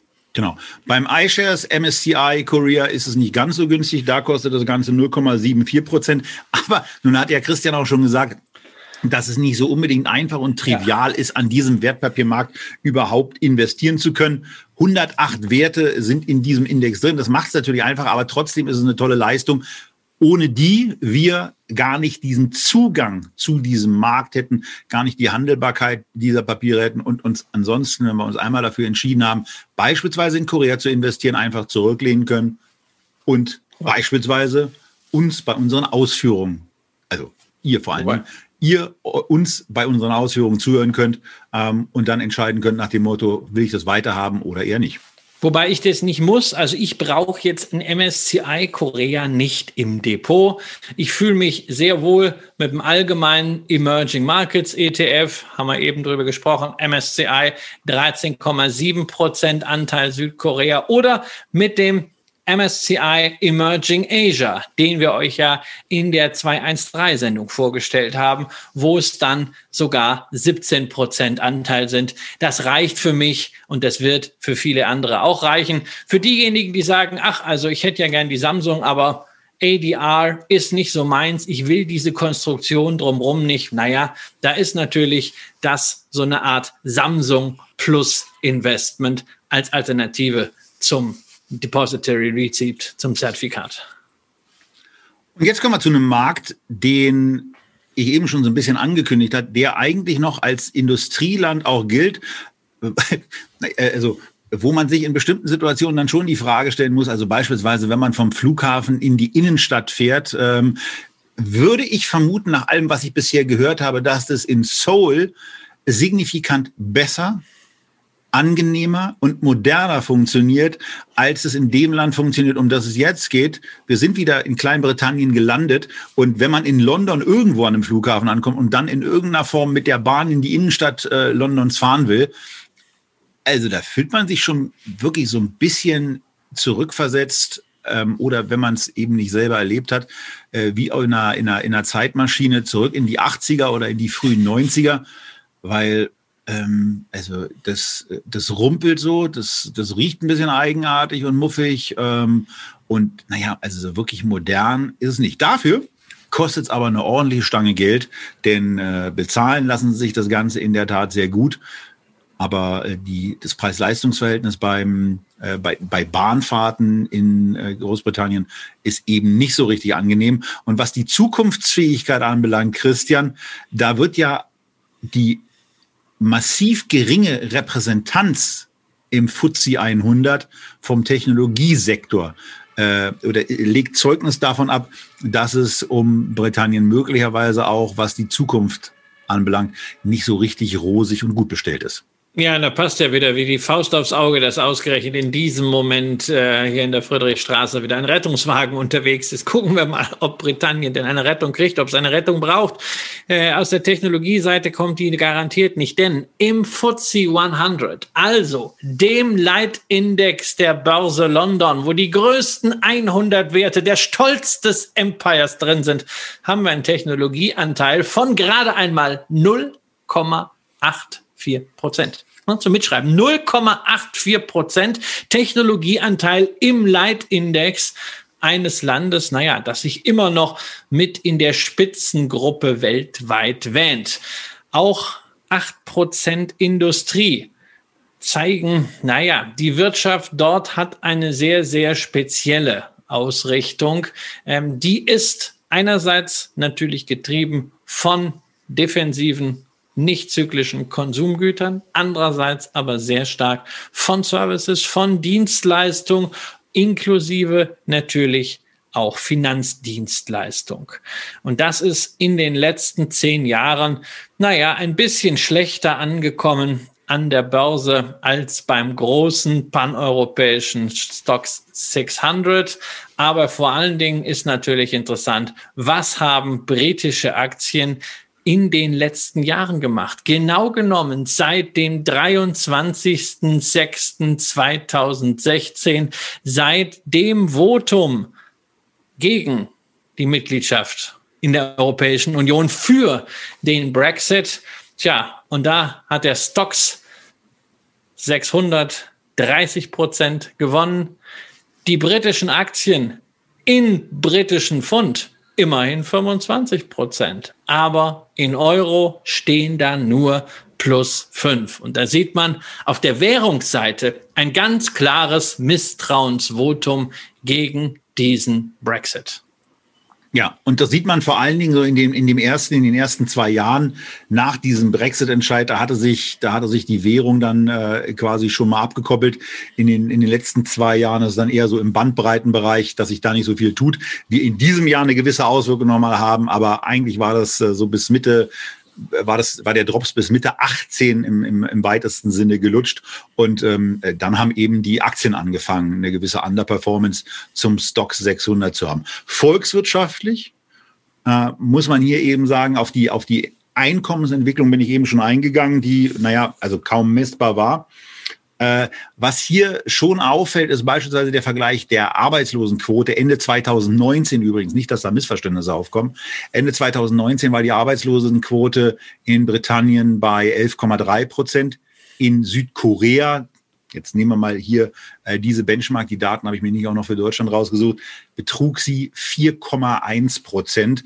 Ähm, und äh, also die, die deutschen Zahlen, weil ich die gestern gerade gesehen habe, im, sind im Moment, also nach einem Jahr, was alles andere als amüsant war, bei 5,9 Prozent da kann man schon so ein bisschen auch ableiten, äh, wie es zumindest aktuell um die Gesamtsituation bestellt ist. Und man reibt sich dann schon also immer wieder finde ich verwundert die Augen, mit welcher, äh, formulieren wir es positiv, mit welchem Selbstbewusstsein, formulieren wir es jetzt negativ, mit welcher Arroganz die Briten in diese Gespräche für ihren Club-Austritt gegangen sind. Also sowas habe ich eigentlich noch nie vorher irgendwie mitbekommen, dass man aus einem Club austritt, also bei einem Tennisverein zum Beispiel, und dann sagt, ja, aber also ich will schon irgendwie ähm, äh, weiter mit meinen drei Kumpels äh, spielen können. Und ähm, also das, das Casino vom Club würde ich auch ganz gerne äh, noch äh, besuchen können.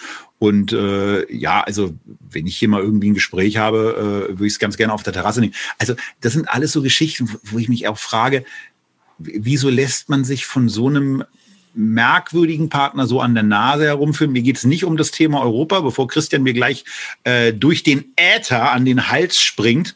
Ähm, da wäre mir sehr, sehr wichtig gewesen, dass sich äh, Großbritannien als Teil auch einer EU sieht.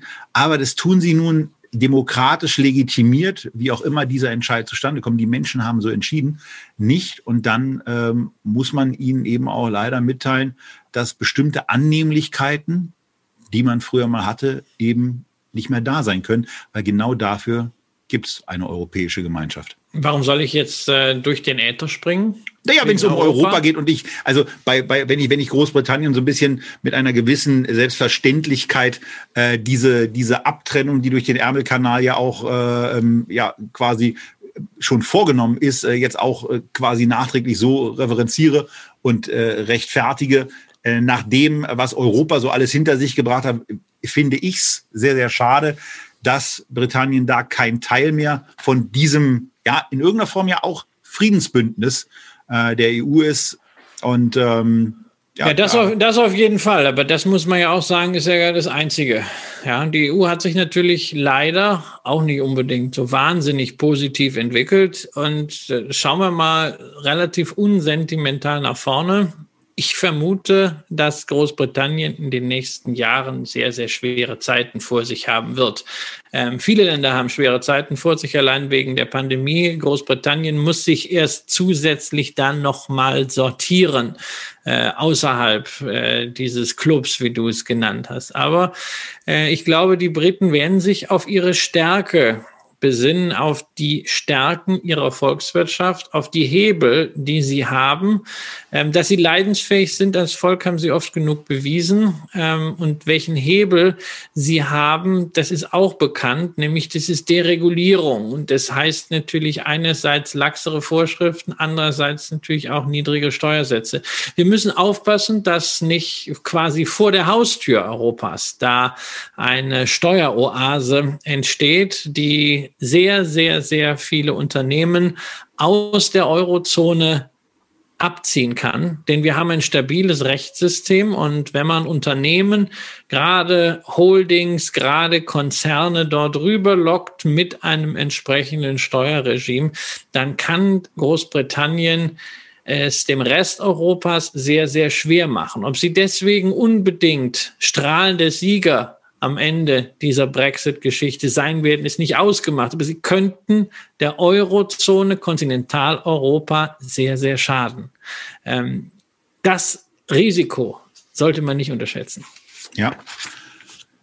Ansonsten lohnt sich in Britannien auch noch ein Blick auf zwei Märkte, die wir uns ja ganz gerne in Deutschland angucken, nämlich einmal, was machen eigentlich die großen Buden? Was machen die Large Caps, die im FTSE 100 Large Cap, also im FTSE 100 zusammengefasst sind? Da gibt es aber auch noch einen FTSE 250 und da sind die Mid Caps drin. Und wenn man sich die so auch nach der nach dem Brexit-Entscheid mal so nebeneinander liegt, dann sieht man also so richtig dolle äh, scheint die zweite Reihe da, naja, wirtschaftlich auch nicht gerade zu performen, denn die Outperformance ist so ein bisschen schluffi, oder? Nee, es ist ja, ja, das ist so äh, erst wieder auf den letzten Metern, das war früher mal deutlich mehr, äh, aber man muss ja sagen, es ist auch extrem starke Konkurrenz im FTSE, ja, sind immerhin, sagen wir mal, die ersten zehn Unternehmen, ja nun doch internationale Konzerne. Da hast du als neues Schwergewicht jetzt ja komplett britisch eine Unilever, da hast du eine GlaxoSmithKline, da hast du eine AstraZeneca, den Impfstoffproduzenten, da hast du eine Diageo, den großen Schnapshersteller, du hast eine British American Tobacco. Also da sind durchaus Qualitätsunternehmen ganz vorne mit dabei, eigentlich Unternehmen, die man sich in einer entsprechenden Strategie, zum Beispiel so als konservativer Langweiler-Investor wie ich einfach mal dahin legt, äh, gerade in den defensiven Branchen. Ähm, und dann braucht man den ganzen anderen Mist drumherum auch nicht mehr, sprich auch der FTSE ETF und der FTSE 250 ETF ist für mich was, das ist nice to have. Und es wird sicherlich auch Leute geben, die das unbedingt im Portfolio haben wollen. Mir fallen keine Gründe ein. Ich brauche es nicht. Ich suche mir aus dem Reservoir wirklich lieber dann einzelne Unternehmen aus, Qualitätsunternehmen. Und wenn ich denn in den Bereich Small Caps investieren möchte und Mid Caps, warum soll ich das denn ausgerechnet nur in Großbritannien tun? Wir haben auch auf dem Kontinent großartige Small und Mid Caps. Wir haben zum Beispiel mal einen Euro-Stocks äh, Strong Growth, Strong Value vorgestellt hier. Es gibt aber auch gute aktive Fonds, wie zum Beispiel den Threadneedle Smaller European Companies, ähm, mit denen man dann obendrein auch die guten Perlen in Großbritannien handeln kann. Ich weiß nicht, warum man hier in einem solchen Land einen Indexfonds kaufen sollte. Der war im Übrigen der Threadneedle, weil er war schon vor 20 Jahren ein toller Fonds. Ähm, die haben schon vor 20 Jahren echt ja, richtig gut. Er ist es er ist es immer noch. Ich habe ihn in einer FLV, in einer formgebundenen Lebensversicherung tatsächlich drinstecken. Und äh, natürlich ist das die teuerste Tranche von allen und der ganze formgebundene Mantel ist jetzt auch nicht so sinnvoll, aber ich habe das damals zu einer Zeit gekauft, wo es äh, steuerlich wirklich hoch attraktiv war, ähm, wurde dann auch wegen der Todesfallabsicherung hinterher äh, nicht mehr zum Vertrieb angeboten. Und da habe ich diesen Fonds drin und ich muss sagen, trotz der ganzen Rattenschwänze von Kosten macht es einfach Spaß. So, und damit sind wir jetzt beim letzten Teil von unserer Jahresauftaktsendung angekommen, die ja, zeitlich mal wieder ein bisschen eskaliert, aber äh, ein richtig schönes Thema, Sektoren und Faktoren im weltumspannenden Vergleich. Und da steigen wir damit ein, dass sich der IT-Sektor in den letzten zehn Jahren versechsfacht hat. 500 Prozent Performance. Und auch da könnt ihr, wenn ihr die Grafik vor euch habt, sehen, dass alles grün leuchtet. Über zwölf Jahre hinweg hat der haben die Technologieaktien immer positive Erträge abgeliefert. Aber es sei auch darauf hingewiesen, dass man mit einem diversifizierteren Ansatz als diese Konzentration auf den IT-Sektor auch alle zwölf von Christian hier abgebildeten Jahre eine positive Performance erzielt hätte. Auch im letzten Jahr ein sehr, sehr beeindruckendes Produkt, was wir in den 1, 2, 3 Sendungen immer mal mit drin hatten. Und es geht um den um das Indexkonzept, was ganz unten in der Tabelle steht. Es geht um den Momentum, MSCI World Momentum, äh, den Momentum-Ansatz, wo also gut laufende Aktien hochgewichtet werden. Und dieser Ansatz hat in den letzten zehn Jahren 300 Prozent Performance gebracht und war eben auch durchgängig positiv. Und das ist sehr, sehr spannend deswegen, weil wir euch ja schon mal gezeigt haben, dass ähm, auf der Website von iShares diese lustige Möglichkeit vorhanden ist, sich mal anzugucken, wie war eigentlich das Fondsvermögen zusammengesetzt. Und wenn ihr ins Jahr 2019 ja, die, die Älteren erinnern sich. Äh, in den 31. Dezember 2019 zurückblickt, dann seht ihr, dass da eine Aktie wie eine Microsoft stark gewichtet ist, wie eine Procter Gamble. Christian sagt euch gleich noch ein bisschen, warum die da so eigentlich reinkommen und wovon das abhängig ist und wie sich das dann zusammensetzt. Aber was ganz besonders spannend ist, ist natürlich der Blick ins Jetzt ins Heute oder vielmehr ins Gestern. Und da taucht auf einmal eine Aktie auf, die im letzten Jahr ja sowieso alles platt gemacht hat, was es performancemäßig gab. Also fast alles. Es gab natürlich noch Aktien, die stärker zugelegt haben, aber so in dem Bereich jenseits von 50 Milliarden Market Cap hat Tesla eben alles äh, elektronisch niedergewalzt, was da so war und ist jetzt in diesem MSCI World Momentum ETF mit sechs Prozent Depotanteil gewichtet oder ähm, Indexanteil gewichtet, während im normalen MSCI World diese Gewichtung, Christian, deutlich niedriger ausfällt. Ja, so ist es. Ja, aber wir haben ja hier äh, die Regel, stay with the trend, the trend is your friend und die trendstarken Aktien, die überdies hochkapitalisiert werden, werden übergewichtet. Denn ähm, entscheidend für dieses Momentum ist die Kursveränderung in den letzten sechs und zwölf Monaten. Ähm, und dann noch das wird quasi multipliziert, die Marktkapitalisierung. Das heißt also, je stärker ein Trend ist und je stärker auch die Marktkapitalisierung wächst, umso stärker ist dann auch das Gewicht. Und deswegen ist Tesla in diesem Momentum-Index momentan mit sechs Prozent höher gewichtet als eine Apple und höher als eine Microsoft, die auf jeweils fünf Prozent kommen, aber natürlich mehr Marktkapitalisierung auf die Waage bringen, aber dagegen eben nicht ganz so trendstark sind wie das, was bei Tesla gelaufen ist, was sich in dieser Kapitalisierung einfach nicht mehr toppen lässt. Und insofern, weil in diesen Aufwärtstrend quasi auch noch das Gewicht erhöht wurde durch diese Multiplikation von Momentum und Market Cap, ist das mit ein Grund dafür, warum dieses Indexkonzept in den letzten zwölf Monaten das einzige von den MSCI-Faktorkonzepten war, das besser abgeschnitten hat als der MSCI World. Ist es für dich eigentlich so schwierig, ähm, so zu sehen, wie so, so ein Momentum-Konzept so erfolgreich ist? Weil du bist ja eigentlich eher so derjenige, der mit spitzen Bleistift rechnet, der Brain da reinsteckt, ja. Und dann kommt so eine dämliche Strategie, die einfach nur das kauft, was am allerbesten gelaufen ist. Also so richtige Dödelstrategie, sowas für mich im Grunde. Ähm, und das läuft besser als dieses ganze Value und alles hochkomplexe.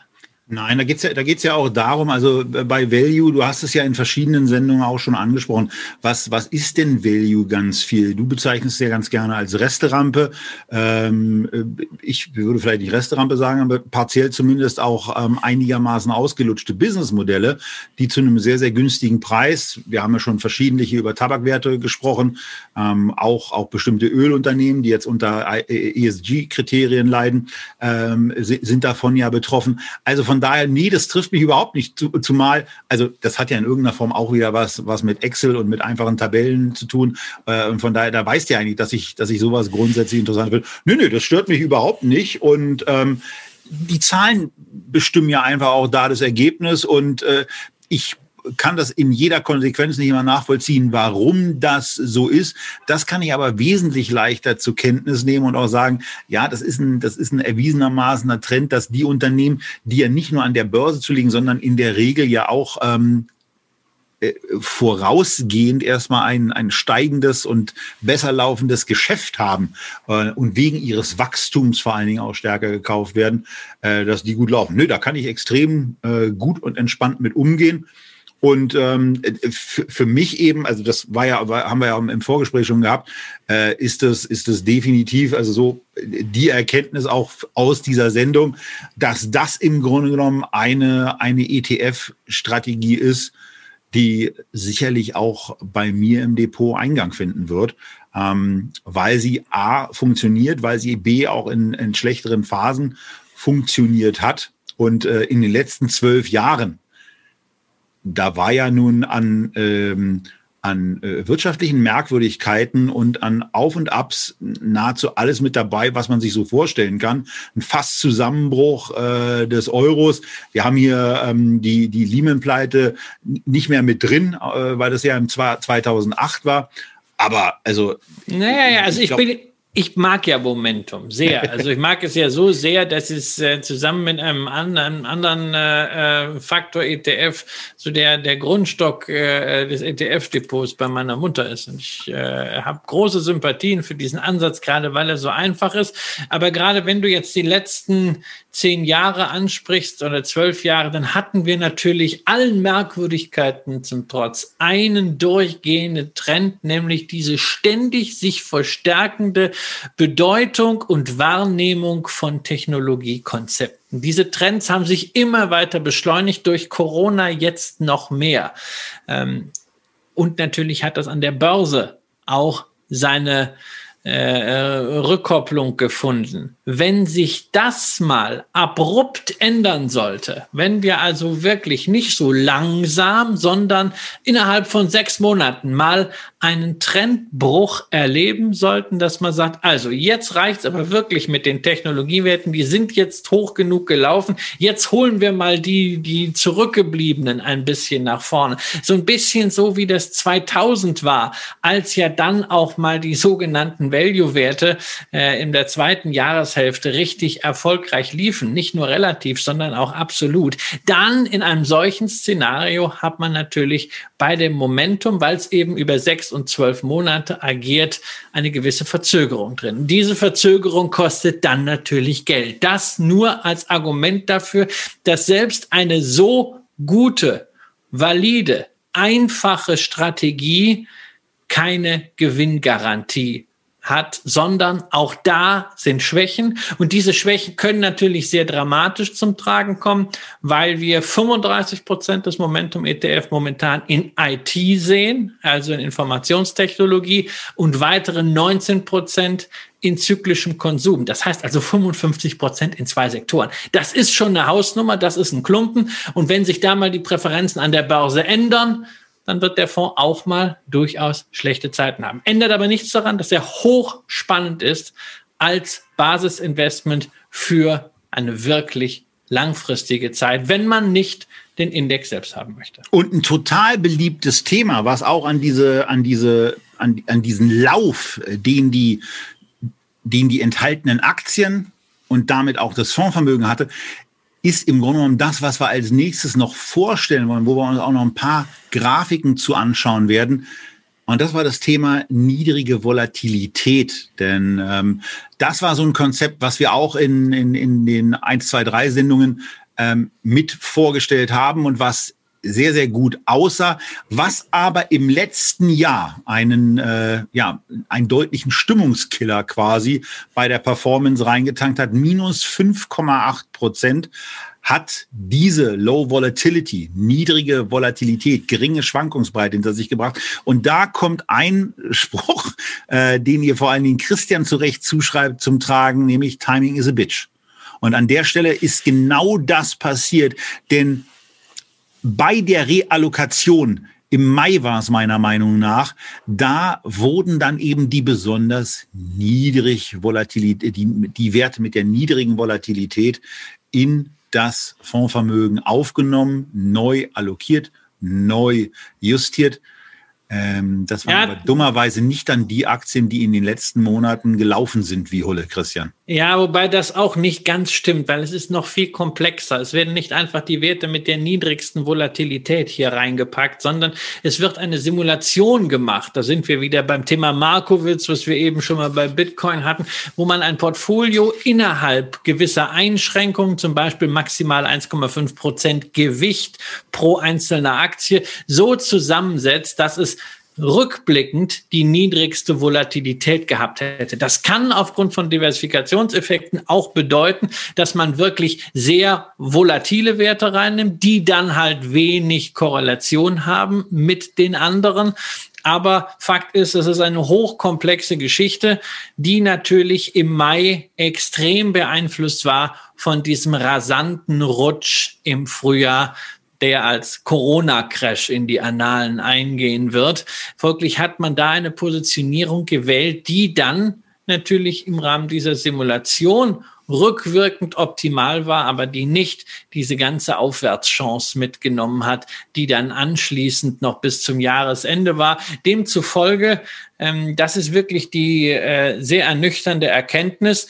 Äh, genauso viel verloren wie eine Momentum-Strategie im Corona-Crash hat die Minimum Volatility-Strategie, aber danach ging die Erholung nur bis Mai und seitdem läuft es einfach seitwärts und erst Ende November ist das Portfolio neu justiert worden, aber da da natürlich auch noch der Zeitraum dieser Corona-Irrung mit reinschlägt, weil sich das immer etwas überlappt, äh, ist da auch noch nicht wirklich etwas passiert. Das Portfolio ist zu defensiv momentan ausgerichtet. Ähm, Gesundheit, ausgerechnet im Pandemiejahr, nicht gut gelaufen, bleibt auch jetzt so 17 Prozent das Schwergewicht. Ähm, ist momentan so eine Phase, wo eine so komplexe Strategie wirklich mal ein Tief hat. Und wie ich es eben bei der Momentum-Strategie gesagt habe, keine valide Strategie funktioniert immer. Und wir haben hier bei der Volatility-Strategie genau jetzt ein solches Szenario, weil natürlich Corona das ganze Volatilitätsgefüge komplett durcheinander gewirbelt hat. Das wird sich jetzt erstmal erholen müssen. Ist halt genau der Fall eingetreten. Sieht man auch bei komplexeren Strategien im Vermögensmanagement oder bei äh, aktiv gemanagten Fonds, die solche Simulationen einsetzen, die sind allesamt nicht gut gelaufen. Für solche Phasen ist das gute, einfache Momentum-Modell besser. Ich habe eben gesagt, bei meiner Mutter habe ich das spiegelbildlich gemacht. Eine Hälfte ist Momentum, eins ist ein anderer Fonds. Ja, der andere Fonds ist der MSCI Minimum Volatility ETF.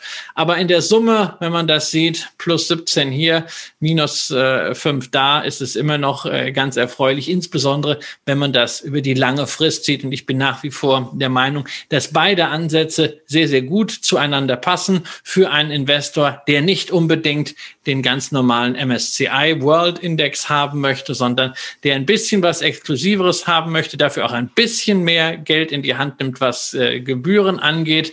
Man hat auf der einen Seite den Trendindex, der auch starke Klumpen hat. Man hat auf der anderen Seite den risikooptimierten Index, der breit diversifiziert ist, denn da gilt wirklich maximal 1,5 Prozent Gewicht je einzelne Aktie.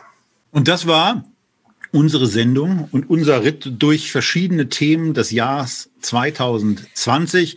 Wir beenden diese Sendung mit einem, mit einem ganz kurzen Live-Blick. Der ist für euch, die die Aufzeichnung sieht, dann wahrscheinlich ein bisschen weniger interessant. Aber in den USA sieht es gerade jetzt so aus, als hätten die Demokraten dann eben beide Sitze im Senat gewonnen. Damit die Patt-Situation, die von der Vizepräsidentin aufgehoben werden kann, erzielt. Und damit kann Joe Biden zusammen mit seiner Vizepräsidentin Kamala Harris zwei Jahre lang naja, durchregieren wäre übertrieben, denn dafür sind die Mehrheitsverhältnisse dann doch zu knapp. Und auch US-Senatoren, selbst wenn sie der Demokratischen Partei angehören, haben ja ein wesentlich höheres Eigenständigkeitsgefühl als Mitglieder der CDU. CSU ich bin ja immer für, bin ja immer für Checks and Balances. Ne? Oder ihr, ja, also ich bin persönlich der Meinung, dass es äh, jetzt zwei Jahre lang ganz gut ist, dass mit bestimmten Sachen mal ein bisschen aufgeräumt werden kann und vielleicht auch aufgeräumt wird. Ähm, auf der steuerlichen Seite ist einiges zu tun aus meiner Sicht bei dem Defizit, was die USA haben. Äh, und äh, die haben ja nicht vor, was daran zu ändern. Aber wer Gewinne macht, der soll dann eben auch Steuern zahlen. Und das, was Trump da durchgesetzt hat, ist in meiner, aus meiner Sicht eben äh, zu niedrig. Das kann nicht dazu führen, dass dieser Staat irgendwann wieder in die Situation kommt, sich auch zu refinanzieren. Denn hoffentlich ist keiner von euch der Meinung, dass diese ganzen Verschuldungsarien und äh, Zinssenkungsarien ewig so weitergehen können.